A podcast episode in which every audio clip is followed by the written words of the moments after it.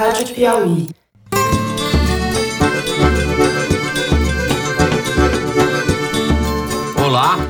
Está começando mais um Foro de Teresina, o podcast de política da revista Piauí. Eu estava feliz por ver a atuação eficiente dos policiais militares e a população que estava agradecendo que as vítimas haviam sido poupadas. Então eu celebrei a vida. É o nosso 65º programa e eu, Fernando de Barros e Silva, diretor de redação da revista, converso mais uma vez com os meus amigos José Roberto de Toledo, editor do site Opa Toledo. Opa!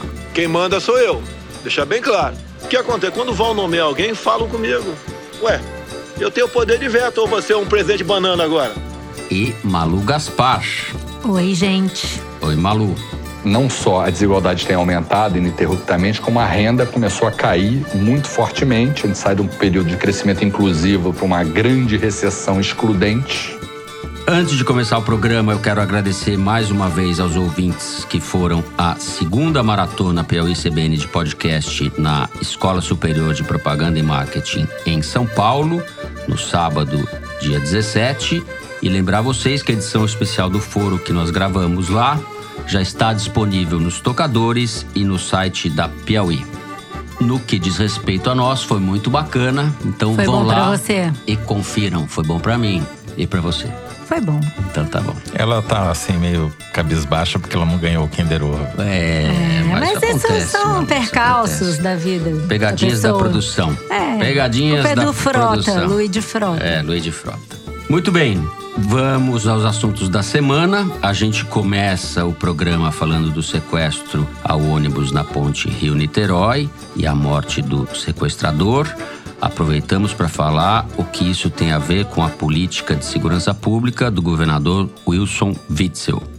Em seguida, nós vamos discutir o que Jair Bolsonaro está fazendo com os órgãos de controle do governo federal, a Polícia Federal, o COAF, a Receita Federal e o Ministério Público.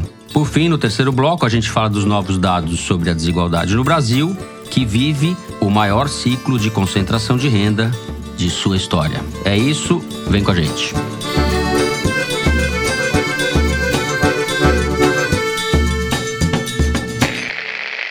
Nessa terça-feira, dia 20 de agosto, só se falou disso, só se mostrou isso na televisão. Houve o sequestro ao ônibus na ponte Rio-Niterói, aqui no Rio de Janeiro, que resultou na morte do sequestrador depois de quase quatro horas de sequestro. Foi morto ou abatido, para usar o jargão do governador Wilson Witzel Neutralizado. neutralizado por um sniper ou mais de um, a gente não sabe ao certo. Além do episódio todo que é trágico e revela um pouco do que é o cotidiano no Brasil, numa cidade como Rio de Janeiro, chamou muito atenção a atitude do governador. O helicóptero pousou na ponte de Niterói. Ele desceu comemorando daquela forma patética, espalhafatosa, que lhe é característica nessas ocasiões. Do ponto de vista subjetivo, o Witzel sugere a mim um misto de psicopatia e oportunismo. Não acho que seja nem uma coisa só nem outra. Do ponto de vista objetivo, eu acho que o episódio de ontem resulta no fortalecimento da política de abate sobre a qual a gente pode falar que o governador vem patrocinando no Rio de Janeiro. Então, Maria Lúcia Gaspar, vamos começar com você. Concordo contigo e queria situar essa questão do oportunismo, porque é o seguinte: quem viu e acompanhou o noticiário sobre esse caso do ônibus da Ponte Rio-Niterói ontem, consegue entender que aquele caso específico não era um caso de banditismo, não era um narcoterrorista, como o Wilson Witzel gosta de dizer, que estava assaltando um ônibus. Era uma situação bem específica de um rapaz que estava com um problema, que não tinha passagem pela polícia e que ameaçou mesmo um, Que pôs em risco a vida conjunto das de pessoas pessoas. Era, havia 39 pessoas ali. A ação da polícia, dentro do possível, foi o que tinha que ser, foi uma ação necessária. Ele tinha gasolina dentro do ônibus, ele estava com isqueiro na mão, estava desequilibrado, ameaçando as vítimas. E obviamente que o ideal seria que ele E não tivesse. se sabia que a arma era de brinquedo. Não se sabia, tinha uma arminha para dar choque. Ele Não é uma arminha, aquilo ali. É, é pequeno. em alguns casos, até mata. Ele estava ameaçando as pessoas. Ele tinha condições de causar ali um problema talvez até mais grave. No momento em que ele foi atingido, ele tinha um isqueiro na mão. Ninguém sabe o que ele poderia fazer com aquilo. Ok, ok. Qual é o oportunismo aí? É tentar confundir uma situação que é bem específica, poderia ter acontecido em qualquer grande cidade do mundo, com um problema social, de segurança pública, de criminalidade. E o Witzel fez isso de uma forma calculada, tanto que a gente viu no noticiário que ele acompanhou toda a ação pelo WhatsApp, ele estava preparado com um helicóptero para sair de onde ele estava, descer na ponte Rio-Niterói e fazer aquela cena ridícula de comemoração. Eu não sei o que, que tem para comemorar ali. Havia uma pessoa morta, a cidade inteira estava parada. Quer dizer, ele tinha uma situação de ordem pública para resolver e ele preferiu fazer um teatro. Então, concordo com você que ele está reforçando isso, e o oportunismo vem do fato de que essa situação não tem nada a ver com o que ele tem vendido como política, uhum. né? Conversando com pessoas ligadas à polícia para entender a ação mesmo, o que podia ter sido feito, se podia ter sido feito diferente, você começa a ouvir os policiais satisfeitos com o Witzel porque ele adotou uma estratégia diferente da do Sérgio Cabral, porque o Sérgio Cabral falava que ia reformar as polícias, ele não, ele se comporta como se ele fosse um policial. Ele adotou uma narrativa uhum. de policial né? E a gente está falando hoje desse episódio do ônibus, mas eu acho que é uma oportunidade boa para a gente lembrar que no início do mês, no período de cinco dias, seis jovens inocentes foram mortos em operações policiais. E esses seis jovens não são assim, seis jovens que ah, há dúvidas, não há dúvidas, tá? São jovens de 17 a 21 anos e nesse grupo tem um paraquedista do exército, uma mãe que andava pela rua com seu filho no colo, um menino que era um jogador de futebol futebol que estava com uma mochila e uma chuteira indo para o treino. É gente normal que vive em lugares pobres e que se torna vítima dessa política porque alguém resolve dizer que tem que atirar a esmo para todo lado. Então, quando Sim. ele diz que é possível matar, que tem que matar, que nós não vamos recuar, ele está colocando uma única alternativa para a polícia e para a segurança pública no Estado, que é matar. Eu pergunto, qual é a política de segurança pública do Witzel? Isso não é uma política, isso é uma ação de revanchismo. A política de segurança pública do Witzel a gente não conhece. A gente sabe da quantidade de roupas camufladas que ele já usou, de ocasiões em que ele fez aparições bombásticas. Mas até agora a gente não sabe o que, que ele tem para dizer em relação à segurança pública. Porque se ele sair matando todo mundo, ainda assim haverá problema de criminalidade uhum. no Brasil. Isso não vai resolver o problema da criminalidade, né? Eu acho que ele tem uma estratégia e a corridinha dos insensatos que ele deu ontem na ponte, que era ele descendo do helicóptero com aquela pança imensa, jogando a pança para frente para se equilibrar, e o outro pançudo atrás com o telefone celular filmando. Secretário de governo filmando, virou o cameraman. cameraman. Exatamente. Então a corridinha dos insensatos ali para ver quem faturava primeiro em cima do cadáver do sequestrador, né? Que quem vai ser o protagonista dessa necropolítica que a gente está vivendo. Nada mais populista, né, Toledo? Exatamente. Só que ele exagerou e teve que recuar, porque pegou mal. Foi tão descarado, ele estava tão excitado com a possibilidade de faturar em cima do cadáver, que ele não se aguentou e fez aquela comemoração ridícula. Por isso que eu acho que tem a psicopatia junto, que não é só oportunismo. Mas enfim, vamos é, adiante, vamos ansiedade, adiante. Eu não é. sei qual é o quadro clínico ali, mas enfim, ele teve que voltar atrás e logo em seguida, pelo Facebook, ele fez uma declaração supostamente sensata, dizendo que ia cuidar da família do sequestrador. Bom, por que, que deu essa corridinha? É uma corridinha entre ele e o Bolsonaro, que disputam a mesma base política, que é a polícia. É isso que a Malu estava dizendo. A polícia e as suas conexões extracampo, digamos assim. Né? Uhum. E ele está ganhando essa corrida. Os Bolsonaro foram obrigados a reconhecer no Twitter, parabenizar. Ele tem o controle das forças policiais e do seu entorno. E o Witzel está fazendo isso, dando carta branca para os policiais moverem uma guerra contra os territórios ocupados pelo narcotráfico, sem de nenhuma maneira incomodar os principais rivais do narcotráfico, que são os milicianos. O levantamento feito pelo UOL essa semana mostra que o sequestrador foi pelo menos o morto 882 da polícia do Rio de Janeiro nesse ano. 882. Em seis meses, mais um, né? Na verdade é mais de 882, porque obviamente de julho para cá a polícia já matou mais gente. Só nesse é, fim de semana número em operações cinco, é. policiais, é. né? Uma coisa bem. É, esse é o número de mortos. É bom esclarecer o ouvinte o número de mortos pela polícia no Rio de Janeiro, de janeiro a junho 8, desse ano. 881. O que dá quase cinco por dia. É incrível, porque o Luiz de é Maza fez uma comparação, dando um spoiler do Igualdades da semana que vem. É mais do que a polícia americana matou no mesmo período nos Estados Unidos inteiro. É uma coisa de louco. A polícia fluminense matou mais gente do que a polícia americana em todos os Estados Unidos. Tem 50% a mais de população. Mas enfim. O Witzel tá ganhando essa guerra dando suporte justamente para a polícia desbaratar o narcotráfico, mas sabe-se lá com que intenção, porque desses 881 mortos pela polícia no primeiro semestre, nenhum, zero, foi em área de milícia, zero. Só em área de narcotráfico. Isso mostra que não é coincidência, né? E ao mesmo tempo, você vê a polícia dando uma espécie de suporte aéreo, porque jogar a granada, mesmo que seja de efeito moral, do alto do helicóptero na Cidade de Deus, não é exatamente um ato de política de segurança, né? Um Sim. ato de terrorismo, né? É. É, pra É levar o o narcoterrorismo e o terrorismo miliciano. Ah, terrorismo Nós estamos numa briga O entre dois tipos de acho- terrorismo. Nenhum deles é a favor da população. É, o que eu acho importante nisso que o Toledo falou é que, evidentemente, essas 881 mortes concentradas em territórios onde o tráfico está presente, mas não as milícias, essas mortes não são de traficantes ou de assassinos. Essa política de assassinato é ilegal.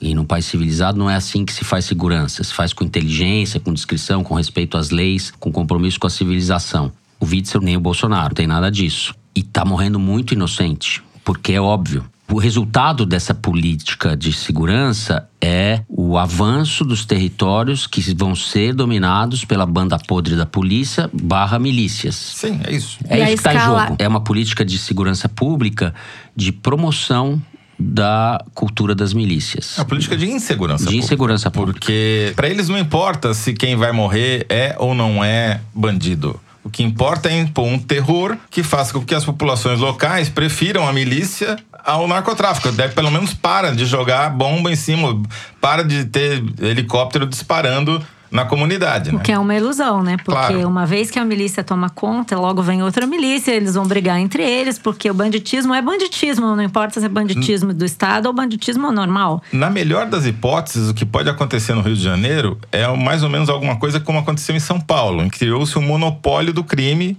lá com o PCC, aqui pode vir a acontecer com a milícia. O efeito colateral disso em São Paulo é que diminuiu a taxa de homicídio porque não tem mais conflito entre bandidos. Porém, você tem um monopólio do crime, isso não é bom. Você tem uma questão que eu acho que é grave e é importante a gente situar, que a milícia, ela parasita o Estado. Né? Nós estamos vendo isso, nós até vamos falar sobre isso Nós no vamos falar- próximo isso tem bloco. relação com o porque segundo isso bloco. é uma escala acima do que a gente vê normalmente, né? Você vira um para-estado e você deixa de ter regras, deixa de ter para quem apelar, Uhum. né? Esse estado miliciano, para mim, mostra que o Rio de Janeiro pode ser o Brasil amanhã. É, isso está acontecendo. Eu acho que tá rolando. Nós Em estamos vários vendo lugares. isso, né? Em muitos lugares. E para concluir aqui, o Pedro Abramovay, que é diretor para América Latina da Open Society Foundation, que é a ONG de direitos humanos, escreveu um artigo no Justificando, que é um site, quatro dias antes desse evento na Ponte Rio-Niterói. E ele dizia o seguinte: nós estamos vivendo a estatização dos homicídios no Rio. Porque, de fato, a taxa de homicídios nesse semestre caiu não só no Rio, tem caído em vários lugares. Mas a morte de pessoas pela polícia aumentou muito, quase compensa a queda de homicídios. Só que as mortes das pessoas pela polícia não são computadas como homicídio, elas são computadas como Morte pela polícia. morte pela polícia, confronto, etc. E essa Então, estatística também de homicídio, ela precisa ser ponderada porque tem se descoberto muitos cemitérios ilegais, clandestinos, que é onde se faz a desova de cadáveres. E se não há cadáver, não há estatística de assassinato. É. Bom, com isso, a gente vai ficando por aqui no primeiro bloco. E agora vamos continuar falando, de certa forma, do mesmo assunto, né? Sobre os órgãos de controle do governo Jair Bolsonaro.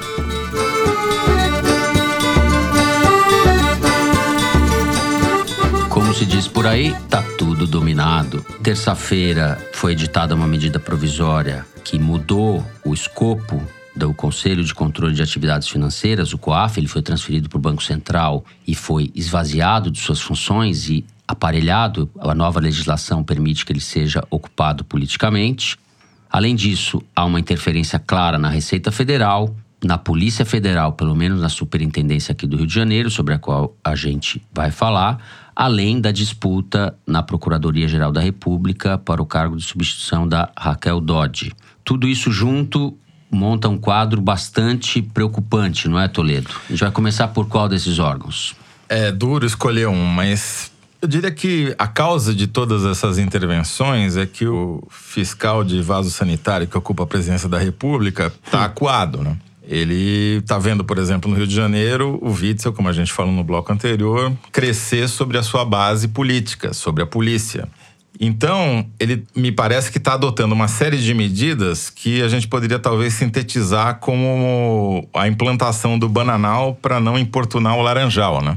Ele está transformando todos os superministros em bananas, que não mandam nas suas equipes, e fazendo eh, nomeações que não cabem ao presidente da República, porque no momento em que o presidente da República manda um recado para a Receita Federal que quer trocar o chefe da alfândega do porto de Itaguaí, que fica na Grande Rio das Pedras, né, a área de influência das milícias, é porque tem algo errado, né? Porque qual o interesse do Bolsonaro em trocar o chefe da alfândega de um porto na Grande Rio das Pedras? Boa coisa não pode ser. Uhum. Aí o que, que aconteceu? Esse recado chegou para o segundo da Receita, porque o Marcos Sintra, que é o Banana More, é o secretário especial da Receita Secretário- Federal. Secretário da Receita. Também mais conhecido como pai da CPMF, né? que ele batizava de imposto único e virou mais um. Não se mete nisso, porque o único interesse do Marcos Sintra ali é ressuscitar a CPMF. Sobrou para o segundo, que o segundo falou: não vou demitir.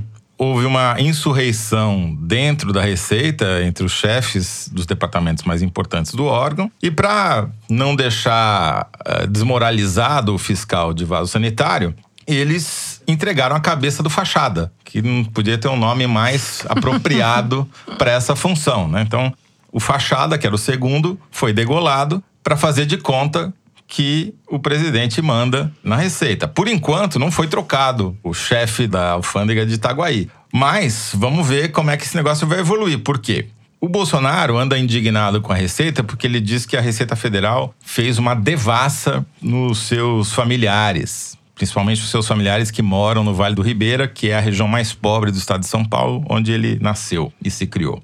Ele tem um cunhado com mais de 30 imóveis numa região muito pobre. E ele fica nervoso toda vez que algum repórter vai lá. E fica nervoso toda vez que a Receita faz alguma ação lá.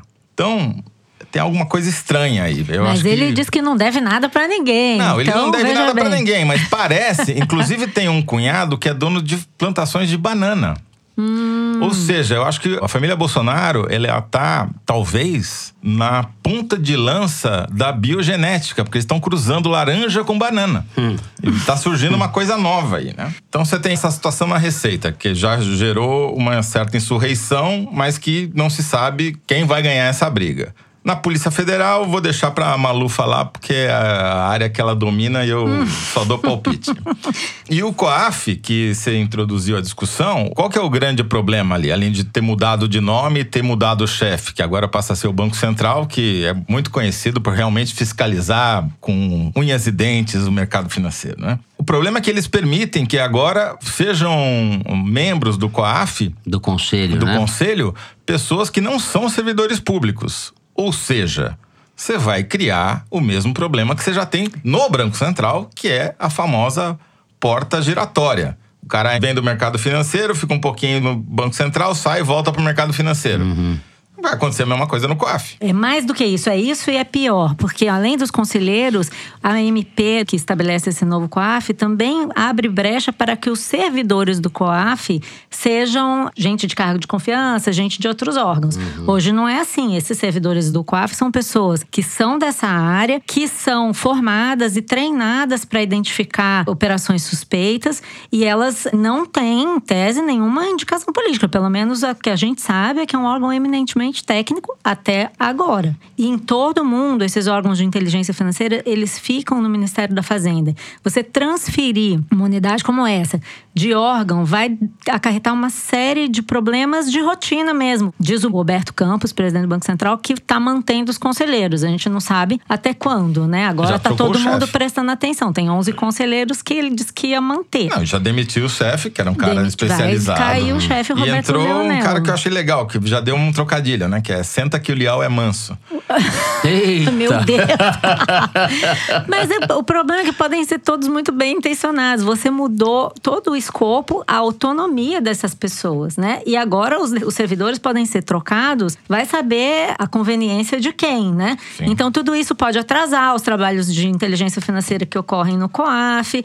Tudo isso complica e atrasa o trabalho de investigação. Agora, você falou, Toledo, do Porto de Itaguaí. O que, que, pode ter de interesse alguém indicar a chefia da aduana do Porto de Itaguaí? Alguém não, o presidente. É, o presidente, ou, ou pessoas ligadas ao presidente. Eu queria só ler a mensagem de WhatsApp que detonou toda essa crise, que foi a mensagem do próprio chefe lá da aduana, auditor fiscal chamado José Alex Nóbrega de Oliveira, que denunciou isso pelo WhatsApp. Ele descreve a situação que ele encontrou lá. Eu acho que isso dá uma pista do que, que pode haver de interesse lá no Porto de Itaguaí. Ele diz que quando ele chegou em Itaguaí, informaram para ele que pelo Porto de Itaguaí passavam 70% dos operadores de risco do Brasil. Você sabe o que é operador de risco para a Receita? Hum. Contrabandista.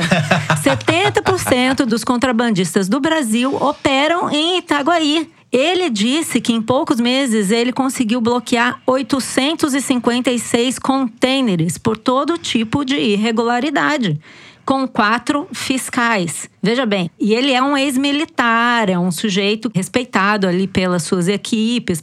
E aí ele conta exatamente isso. Para minha surpresa, há cerca de três semanas, o superintendente Mário me informou que havia uma indicação política com a qual ele não concordava. Trata-se de um auditor latado em Manaus que não possuía, em 35 anos de receita, nenhuma passagem pela aduana. Ou seja, é o velho expediente de botar num cargo que exige uma especialização pessoas que não entendem daquele negócio. Sim. Você pode até dizer que o sujeito é sério, mas ele não tem aquela habilitação, né? É, a respeito do COAF, além de ter a capacidade operacional dele diminuída, e de estar tá mais afeito, digamos assim, às interferências externas a interesses específicos que não são da fiscalização, o COAF foi o órgão a partir do qual se descobriu o esquema criminoso no Legislativo do Rio de Janeiro que envolvia o então deputado estadual Flávio Bolsonaro. O presidente do Supremo, Dias Toffoli, tomou aquela decisão desqualificando ou impedindo que os dados do COAF sejam usados para investigações sem autorização judicial. É uma medida escandalosa. Então, essa investida sobre o COAF vem em seguida a esse acontecimento político. Ou seja, existe um esquema evidentemente criminoso no Legislativo do Rio. Não é só o Flávio Bolsonaro que está envolvido, mas ele está muito envolvido. Mais é... envolvido ainda quando ele mobiliza as mais altas autoridades da República para protegê-lo, né? Aí você passa um outro capítulo do Código Penal, né? Isso se liga com a questão da Polícia do Rio e da Polícia Federal. A gente está tendo a substituição do Ricardo Saad, que era até a semana passada o superintendente da Polícia Federal no Rio. Vai ser substituído provavelmente pelo Carlos Henrique Oliveira, que é o superintendente da Polícia Federal de Pernambuco e trabalhou com o Saad já. Então é isso que estava sendo trabalhado dentro da Polícia Federal, o diretor-geral Camaurício Valeixo já havia indicado que seria o Carlos Henrique. O Bolsonaro, na semana passada, disse que não, que o substituto do Saad, a quem ele criticou, seria o Alexandre Saraiva, do Amazonas. Depois, o Bolsonaro teve que recuar. Teve uma ameaça de rebelião interna. Se né? não for o cara de Pernambuco, vai ter um problema sério na Polícia Federal aqui do Rio de Janeiro. Polícia Federal do Rio de Janeiro, que teve uma participação positiva, fundamental, para que não houvesse uma marmelada na investigação do caso Marielle, com todos os problemas que a investigação tem, se não tivesse intervenção da Polícia Federal, esse caso não estaria nem minimamente esclarecido, né? nem minimamente. Não tinha avançado nada, né? Exato. A PF fez críticas duras à atuação da Polícia Civil no caso da Marielle e trabalhou em parceria com as procuradoras que entraram para mudar o rumo das investigações e chegar aos prováveis criminosos, né? Supostos aos ou prováveis acusados, aos acusados. Né? Parece que isso, pelo menos, as investigações esclareceram. Falta a parte dos mandantes. Então, você mesmo falou que se não acontecer a substituição do SAAD pelo Carlos Henrique, que seria uma pessoa aceita pelo grupo da Polícia Federal, vai dar problema. Eu falei ontem com uma pessoa lá aqui da Polícia Federal do Rio de Janeiro que falou que o clima é de tensa tranquilidade e falei hoje com o presidente do Unafisco, que é a União de Auditores Fiscais, que também está acompanhando a situação na Receita. Eu acho que a gente tem uma situação similar nos dois lugares. O que eles dizem é que Tá todo mundo tenso, olhando para o que o presidente Bolsonaro vai fazer. E eu acho que a frase que o Mauro Silva da Unafisco me falou vale tanto para a Receita quanto para a PF. Qualquer movimento de interferência política agora seria riscar um fósforo na pólvora. O número dois da Receita Federal, que vai assumir em substituição ao Fachada, José Assis Ferraz, já andou conversando com os próprios auditores e disse que não vai permitir interferência política.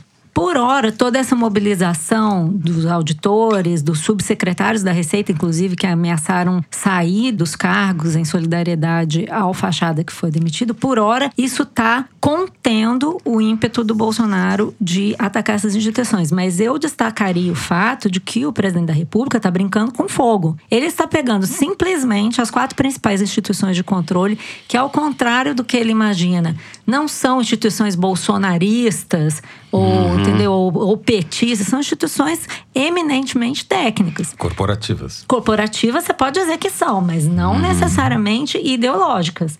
Então, uhum. Eu acho que ele está brincando com fogo. E embora possa parecer um movimento de alguma inteligência, eu acho que não tem inteligência verdade, nenhuma. Eu acho que é um movimento de desespero. É um ele tá desespero tá aliado a uma espécie de banditismo institucional instalado no judiciário, na política, em tudo que é lugar. Ele está se aliando ao que tem de pior na institucionalidade brasileira justamente para depredar o que ainda resta de instituição de controle Desde nesse país. Desde sempre. É, o que está em jogo, e todos esses casos que você citou, Malu, mas no Rio de Janeiro é muito evidente, é a milicianização do Estado ou não.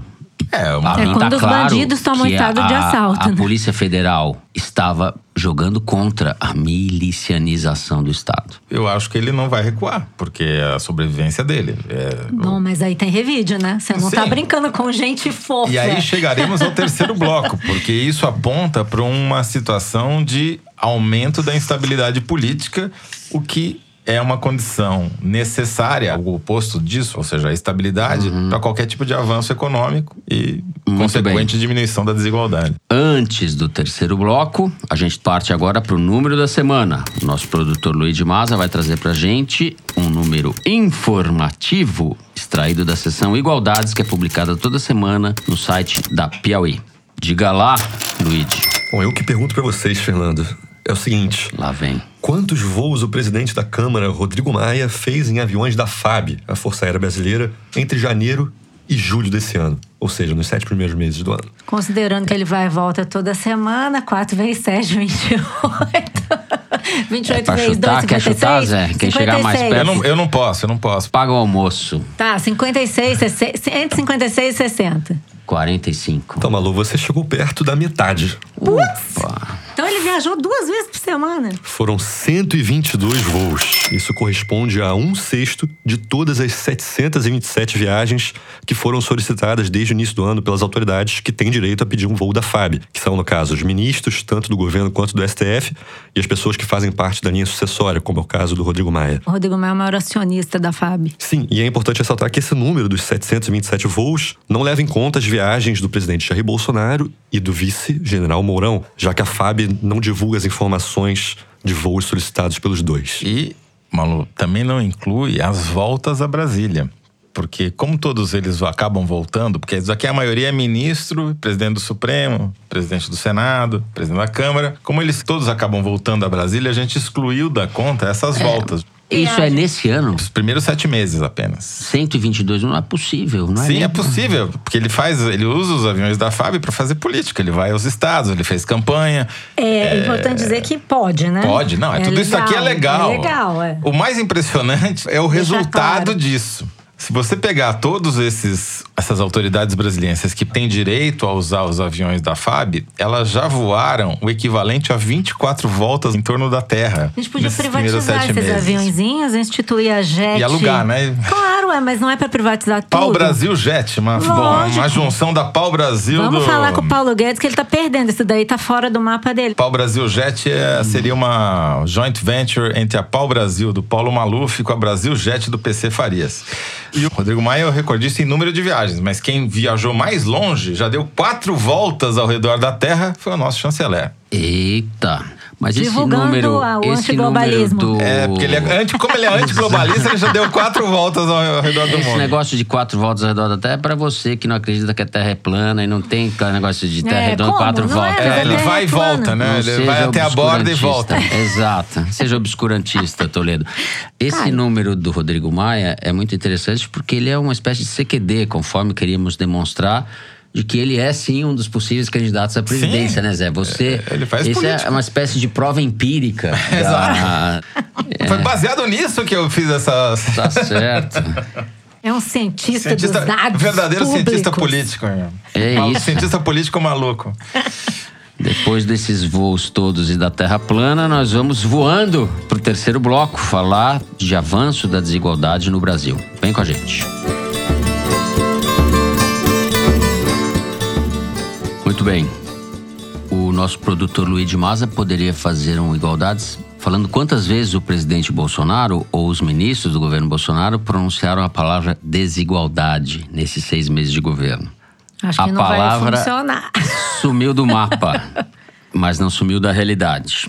O Centro de Políticas Sociais da Fundação Getúlio Vargas publicou na última semana um estudo mostrando que o Brasil vive atualmente o maior ciclo de aumento da desigualdade de sua história. A concentração de renda cresce há mais de quatro anos e mais de 6 milhões de pessoas passaram para abaixo da linha da pobreza, ou seja, voltaram a ficar miseráveis, ganhando menos de 233 reais por mês. O Brasil, entre os países considerados democráticos, é o mais desigual do mundo. Maria Lúcia Gaspar, o que esse estudo do economista Marcelo Neri sugere a você? Não é nada animador, né? O quadro que ele pinta. Mas há algumas coisas que me chamaram a atenção, sim. De tudo que eu li ali, me chamou a atenção a questão do emprego e da escolaridade. Por quê? Segundo o Marcelo Neri, o dado do desemprego pode parecer óbvio, mas a forma como ele coloca é interessante. É o mais relevante para a queda da renda da população. Por quê? Eles medem vários fatores: aumento ou queda no salário, jornada de trabalho, tipo de emprego, a renda geral, o crescimento do Brasil e tal. E ele mostra que o emprego provoca mais desigualdade do que todo o resto. Por exemplo, ele mostra que a desigualdade começou a aumentar a partir do final de 2014, depois das eleições, e não parou mais. E mesmo quando o país volta a crescer um pouquinho, a partir de 2017, crescendo pouco, mas crescendo, a desigualdade continua aumentando. E o que, que explica isso? O país voltou a crescer um pouquinho, mas o emprego não. Então, o que, que isso mostra? Que para você combater a desigualdade, você precisa gerar emprego, não apenas renda, não apenas crescimento de algumas empresas, quando o emprego não cresce e tal. E um outro dado que me chamou atenção também é um que mostra, tem uma tabelinha lá que mostra que entre os grupos tradicionalmente excluídos, negros, analfabetos, moradores de regiões norte e nordeste, tem um grupo que não perdeu renda, que são as mulheres. E ele associa isso a um nível maior de escolaridade. Então, acho que aí você encontra algumas pistas para mostrar como é que você pode tentar reverter essa queda.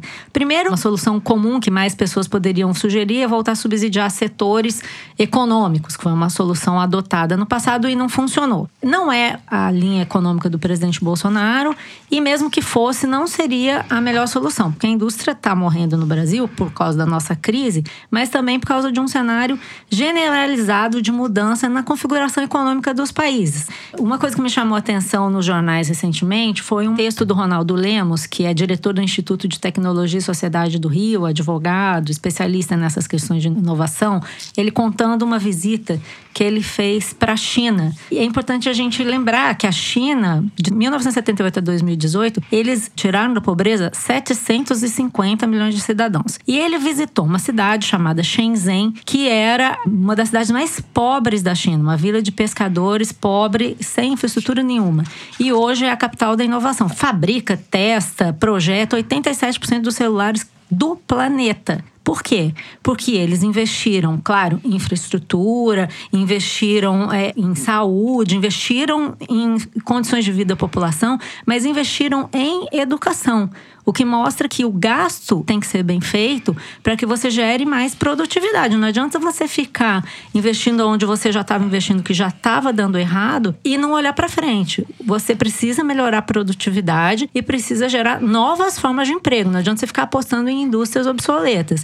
Então, acho que esses dados do Marcelo Neri me levaram a pensar sobre isso dessa forma. Assim, acho que é uma coisa que a gente tem que olhar. Produtividade. Não precisamos ir tão longe, porque o Brasil antes do Plano Real, de junho de 1994, tinha 34,3% da sua população na faixa da extrema pobreza, ou seja, Certo. gente que vive com menos do que 232 reais por mês. Isso era um terço da população, um um pouquinho terço mais da um população, terço. É. né? Um pouquinho mais do que um terço.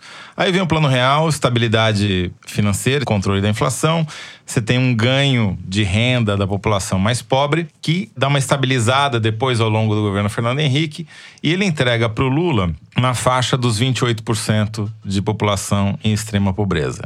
Primeiro ano do governo Lula tem um aumento, de 2002 para 2003, tem um pequeno aumento da população pobre. Daí vem as políticas de recompensa social, Bolsa Família, Fome Zero, renda. transferência de renda, aposentadoria no campo, é, aumento real do salário mínimo. E essa taxa vai caindo paulatinamente num ângulo muito inclinado, como a gente nunca tinha visto antes. Até 2014. Em 2014, ela chega de 28 lá, que o Lula pegou, dos 34 que o Fernando Henrique pegou, chega em 8,4%. É uma queda muito rápida e muito eficiente da extrema pobreza. Não é que o Brasil virou uma maravilha, mas você só fez com que as pessoas começassem a comer, que já é um grande Uma avanço. rede mínima, né, Porque de enquanto- proteção. É, porque enquanto você não come, tem um monte de estudos de- de neurociência que mostram que você tem uma visão de túnel. Você só consegue pensar na comida. Claro. Quando você não tem algo que é essencial para sua sobrevivência, você só pensa naquilo. Então, fazer as pessoas comerem é um grande avanço, porque elas podem começar a pensar em outras coisas, como por exemplo em se educar, né? O problema é que a partir de 2014 e o início da crise política brasileira, a desestabilização deu um salto de 8,4 para 11,2. É uma crise econômica séria também, né? Que é consequência O Estado do meu quebrou, ponto de né? vista. Sim, uma coisa puxa a outra, mas o meu ponto aqui é: esse período entre o Plano Real e 2014 é o período de maior estabilidade política na vida do país. Não é por coincidência que a pobreza tenha caído. E a concentração voltou a crescer agora, que os pobres voltaram a ficar mais pobres. Tem mais gente que ultrapassou essa linha da É extrema mais pobreza. isso do que que os ricos ficaram mais ricos. Os ricos, né, vamos qualificar a discussão mostrando quem é rico, quem é pobre, quem é classe média, quem é muito pobre. Então vamos lá. Para ser classe média no Brasil, você precisa ganhar 2.400 reais por a partir de 2.400 reais por mês, renda per capita, tá certo? Ou seja, todo mundo que está abaixo de 2.400 reais é pobre. Isso daqui eu estou citando os dados do relatório de desigualdade global de 2018, que foi publicado pela Folha de São Paulo, reportagem do Fernando Canzian. 71 milhões de pessoas estão abaixo dos 2.400 reais e, portanto, são considerados pobres. A classe média, que tem 57 milhões de pessoas, está entre uma renda de 2.400 reais e 8.400 reais, quando começa a faixa dos ricos. Imagina, rico no Brasil, ou seja, que está nos 10% de renda mais avançada, com, tem ganhos a partir de 8.400 reais por mês. 8.400 reais. São quase 13 milhões de pessoas. E o 1% mais rico, que são 1,4 milhão de pessoas, tem renda a partir de 42 mil reais. Quer dizer, claro, é uma vergonha que o Brasil seja tão desigual quanto a Índia, que é uma sociedade de castas. Pela tradição, não pode ascender. E só perca para o Catar, que é uma monarquia, e para a África do Sul, que é um país onde teve um apartheid por lei, né? Aqui o apartheid não é institucionalizado, digamos assim. Então, o que eu acho que a gente precisa pensar um pouco para reverter essa situação vergonhosa é que sem crescer e sem trazer renda para essa população mais baixa do ponto de vista da renda, não há saída, porque essa população mais pobre é quem consome, ela consome tudo que ela ganha, ela não poupa, ela não tem tudo que entra sai. E isso faz girar o motor da economia. E essa foi a população mais penalizada desde 2014. E dentro dessa população, a estatística do Marcelo Neri mostra, os mais penalizados, ironicamente, foram jovens. A população de 15 a 19 anos foi a que mais perdeu renda. Curiosamente, os jovens de 2013, que foram às ruas protestar. Então. Eles acabaram sendo os, pi- os Vocês- maiores prejudicados, de alguma maneira indireta, é claro, eles não pretendiam isso, mas acabaram sendo os maiores penalizados pelo movimento que eles iniciaram. Interessante que tanto o Marcelo Neri quanto o Paz de Barros, Ricardo Paz de Barros, que é um cientista especializado nessa questão de programas de transferência de renda, dizem E que, os trabalhou no programas- primeiro governo Lula e que é Sim. tido como um dos pais, se não o pai, da configuração técnica do, Bolsa, Família. Eles dizem que não é que se gasta pouco, né? É que o dinheiro não está, talvez, bem alocado, mas que não é pouco dinheiro que se gasta com programas de transferência. Então, talvez tenha se chegado a uma encruzilhada onde só o programa de transferência não basta, né? Você precisa gerar um emprego, você precisa dar um salto qualitativo, né? Na forma como você usa esse dinheiro, O né? programa de transferência é para evitar que o cara tenha Sim, que é o se é o que pensar na colchão, comida. né? Exatamente. é. Exatamente. Você- E o, o salário mínimo, todos os estudos mostram, inclusive desses economistas que vocês citaram, que o aumento real do salário mínimo foi o fator que mais impactou Sim. a retirada das pessoas da extrema pobreza. Sim, vocês fizeram aqui comentários bem informados, com muitos dados sofisticados, e eu vou voltar à minha, à minha coisa chucra, tosca e básica do início. Para que as coisas venham a melhorar, precisa estar no radar. E sumiu do radar do Brasil. Você teve um avanço muito grande do governo Fernando Henrique até o fim do governo Lula e governo Dilma. Aí depois dessa crise, não voltamos nem perto do que era na situação de antes Exato. do real. Mas você tem um retrocesso, que não é pequeno, numa sociedade que já era muito ruim. Ela nunca deixou de ser uma sociedade indecente. É a o crítica Brasil que eu faço às políticas liberais. Você, O Brasil você é não um pode país- descuidar dessa maioria. Que não chegou à decência mínima nunca. Então a gente estava mas- tentando se aproximar. É que tem que ser concomitante. Você não pode falar, não, vamos limpar a casa primeiro e depois a gente cresce e daí vocês comem. Não dá. O cara tem que comer junto. Mas peraí, gente, a crise no Brasil ela não é consequência de políticas liberais. A gente tinha um governo que não era liberal. Não, não é ca- era é- tudo menos liberal. É que o come- remédio que vem desde 2014, que vem sendo pregado, é o remédio das reformas. E eu acho que elas são necessárias, eu não estou Não tem discordando. outro jeito, né? Só que você tem que manter no radar essas políticas de minimização dos problemas sociais, porque senão você gera um descontentamento político que acaba se transformando, por exemplo, numa, num Bolsonaro. Sim, mas e isso aí, leva a uma instabilidade mas política acho que como e daí diz o Fernando, ciclo. porque ninguém desmontou o Bolsa Família. O Temer não desmontou o Bolsa Mas Família. Tá parou, de, lá. au- parou de aumentar o salário Eu mínimo acho que precisa real ter, acima da inflação. Então, precisa ter é uma adequação, eu acho, não é uma questão. Acho que nesse caso especificamente, a situação é mais desafiadora do que os governos conseguem lidar com elas, né? E aí eu concordo com você e concordo com o Fernando. Não adianta você só falar que vai fazer a reforma da previdência, precisa muito mais para gerar emprego. Os programas educacionais do Bolsonaro, para mim são um mistério, a gente não consegue entender até que ponto eles vão ter um impacto real que possa mudar essa situação aqui. O Toledo falou de jovens. Não é à toa que são os jovens os principais prejudicados, que são os jovens que mais morrem nas grandes cidades, que são os jovens que não conseguem estudar. Aí eu concordo com É o- vocês, é o não garoto tem política. deprimido que foi sequestrar o ônibus. Não basta você fazer as reformas, embora eu acho que elas sejam necessárias. Agora, você botar a culpa no liberalismo pela falência do Estado brasileiro, não dá, porque os Bom, últimos é governos não eram não é isso que eu tô liberais. dizendo. Vamos- O que eu tô dizendo é que o liberalismo ele tem que ter um olho pro social. Ele não. ele- Claro, ele, tem que ser que nem o partido do presidente da República, social liberal. Prometo- Mas não só na sigla. Não liberal para social. Como é que é mesmo que seria? essa Prometo liberal, aos Liberal ouvintes- social, não, né? Que a gente vai ter um dia um programa, um bloco sobre essa discussão. É porque você falou que a gente é Mas- sofisticado, mas, a gente não é, não. A gente só fica aqui dando palpite. Vocês foram sofisticados. A gente fica dando palpite. O fato é que a desigualdade no Brasil é tão brutal que a lente pela qual a gente olha é uma lente muito distorcida e ofusca, uma lente que embaça a realidade. A gente é rico e fala que é de classe média.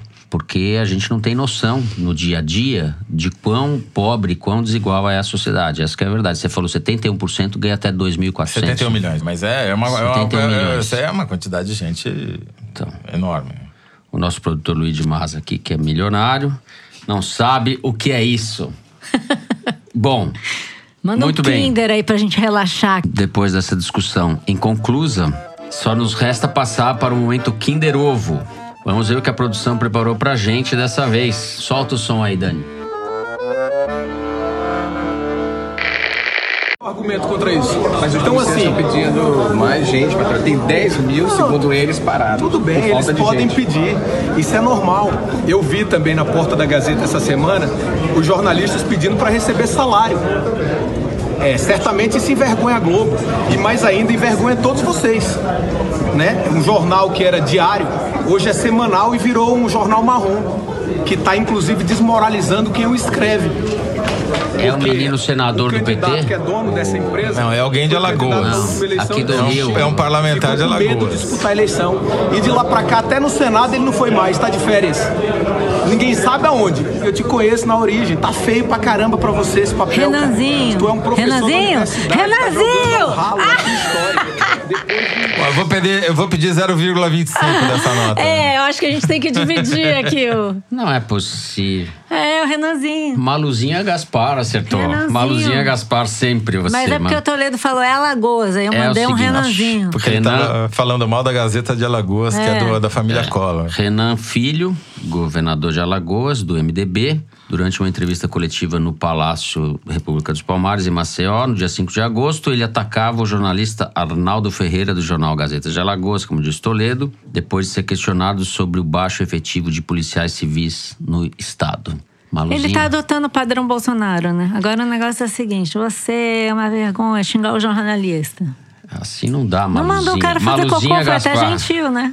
Malu- não mandou o cara parar de fazer cocô, já tá um padrão de elegância. É que a Esse Gazeta aí, de ó, Alagoas pertence à família Collor. né? Um quarto desse Pertencia, Kinder né? é do Perdeu. Que Toledo. que pertence? Ah, ah sim. Perdeu a per-. Pensei que você ia falar que era o cocô de Não, não, não, Alagoas, não. pertence à família Collor. Um quarto desse Kinder é do Toledo. É, vamos dar um. Uma dividir. esmola, vamos dar uma esmola Vamos pros dividir pobres. aí, vamos dar um desconto. Maluzinha Gaspar. Vamos é diminuir a terrível. desigualdade no Kinder Ovo. Depois do Renanzinho e da Maluzinha, vamos ao que interessa, que são os ouvintes do foro. É hora do Correio Elegante. Na edição especial que a gente fez no último sábado, na segunda maratona Piauí CBN de podcast, a gente leu a mensagem do Paulo Mota, que estava junto com a mulher dele há mais de 12 horas em trabalho de parto. Pois bem, fiquem sabendo que o parto finalmente acabou e a Elis já nasceu. O Paulo enviou pra gente uma foto dela. Muito legal, Coisa mais parabéns fofa, Elis. pra vocês. Parabéns, bem-vinda, E ela ficou bonita, apesar da mãe e o pai terem ouvido o Foro de Teresina durante o parto. Foi a- a- o torturada bebê é no bonito. nascimento, né? É um fenômeno. torturada no nascimento, coitada. Meu Deus. Porque eu lembro que antes nascia fórceps, agora Ah. nasce com foro. Eu aguento essa pessoa aqui há mais de 20 anos. Bom, Gaspar. bom, bom. É, você falou 30 anos outro Era, dia. 30 exagerei. Aí eu gostei do sujeito que falou Exagerei. assim: é, você submeteu a Malu a trabalho infantil. É. Amei. Bom, vamos lá. Por falar na maratona, muita gente elogiou a participação da nossa querida Maria Cristina Fernandes no Foro ao Muito Vivo. bem. Paulo Darcy falou assim: na próxima janela de transferências, tente arrematar o passe da Maria Cristina, por favor. Que participação! Concordo plenamente. Vamos arrematar a Maria Cristina para nós. Beijo pra Maria Cristina. Adorei ter outra E- mulher ali comigo. A gente ficou falando pra caramba, né? Não deixamos ninguém falar.